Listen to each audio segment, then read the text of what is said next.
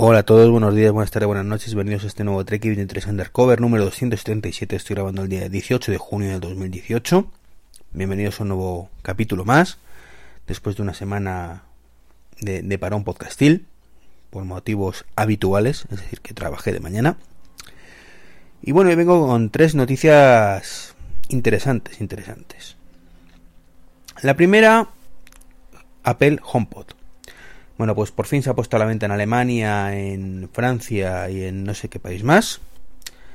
Y por lo menos, aunque no podemos eh, comprarlo en, España, pues por lo menos podemos saber el precio que probablemente tendrá cuando llegue a nuestro país. Y son 349 euros, IVA incluido. Un precio fantástico, sinceramente. El precio que era en 349 dólares más impuestos. Y aquí nos quedamos en, cambio directamente con impuestos a 349 euros. Con lo que el precio realmente me parece muy bueno. Muy bueno teniendo en cuenta que, por ejemplo, yo que lo compré hace ya dos o tres meses en Inglaterra, pues con los gastos de envío, etc, etc, etc, pues salió pues unos 400. Así que bueno, pues ahí estamos. Ahí estamos que que el precio pues parece ser que, va a ser bastante competitivo. Igual que lo va a ser el del Google Home, ¿de acuerdo? Que va a llegar a España el próximo miércoles, pasado mañana. El día 20 concretamente se podrá a la venta en el corte inglés por lo menos. Y bueno, los precios la verdad es que no los tengo aquí, porque no, son públicos, pero vamos, creo que, eran 49 euros el aproximadamente el, el mini. Y el otro pues ciento y pico.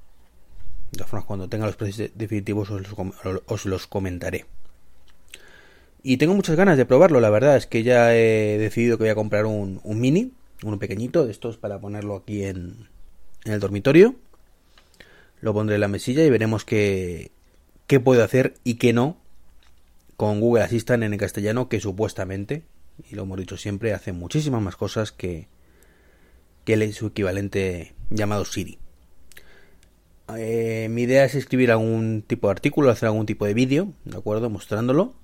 Pero creo sinceramente que el resumen va a ser, y ojalá me equivoque, Google Home, tan inútil para los usuarios de Apple como el HomePod para los que no son de Apple.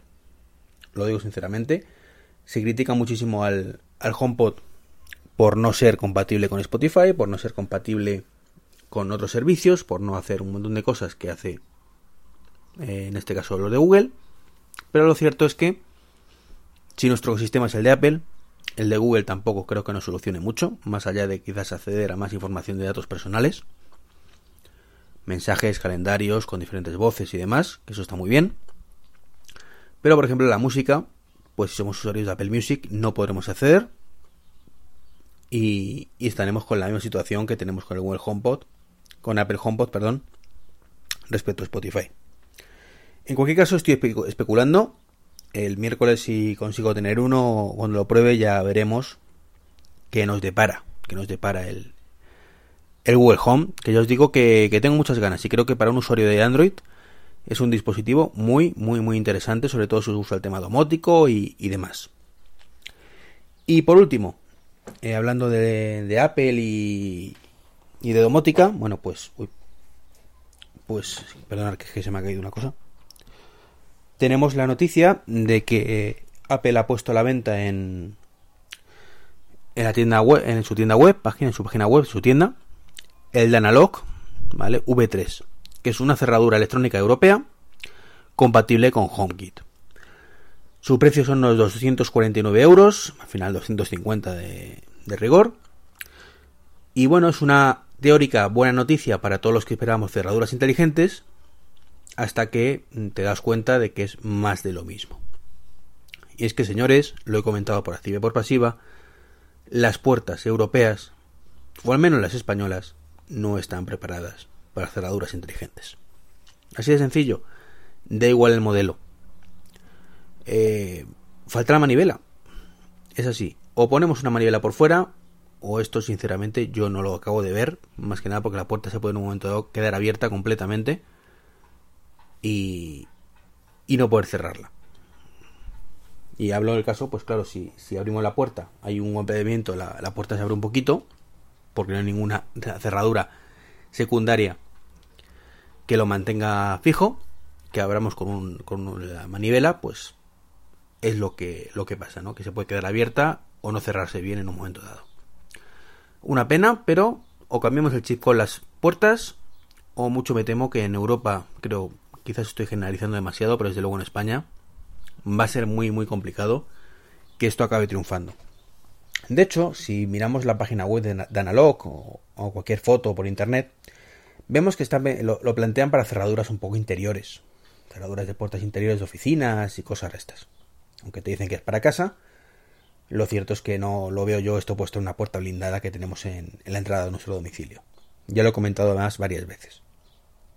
Y esta es de Analog además pues tiene un handicap y creo que es aplicable a, todas o casi todas. Y es que el bombín que lleva pues es una mierda. Básicamente. No es un bombín de máxima seguridad como el que podamos comprar nosotros para nuestra puerta blindada, como digo, entonces bueno, pues no es un buen sustituto. Lo ideal sería pues algo que pudiéramos utilizar nuestro bombín y sustituir el uno por el otro, pero de momento eso no es posible. Así que, por lo menos, aunque me encantaría poder, sabéis que lo he dicho muchas veces, tener la puerta domotizada completamente, pues lo cierto es que el objetivo final es salir de casa sin la cartera y salir de casa sin el llavero. Y dado que, eh, en mi caso al menos, para entrar al portal voy a seguir teniendo que utilizar las llaves de la comunidad para bajar al trastero lo mismo, para entrar al garaje lo mismo, etcétera, etcétera, bueno, pues al final me ahorraría una única llave, con lo cual, si además le metimos en la ecuación falta de seguridad y que no me fío un pelo del sistema, pues nos encontramos con un no compraré ese tipo de producto. Muy a mi pesar, de verdad, me encantaría y, vigilaré, vigilaré esto de cerca, a ver si sale alguna alternativa que, esté a la altura y vigilaré si por fin los fabricantes de puertas, bueno, pues en, España, como digo, pues cambian el chip y empiezan a venderlas con, con manivela. O nosotros cambiamos el chip y empezamos a comprarlas con manivela. Que, la verdad es que no, no, no acaba de cuajar el tema, pero bueno, esperemos que, que la cosa pues cambie. Cambie, eso es una ventaja que tienen los de Estados Unidos respecto a nosotros.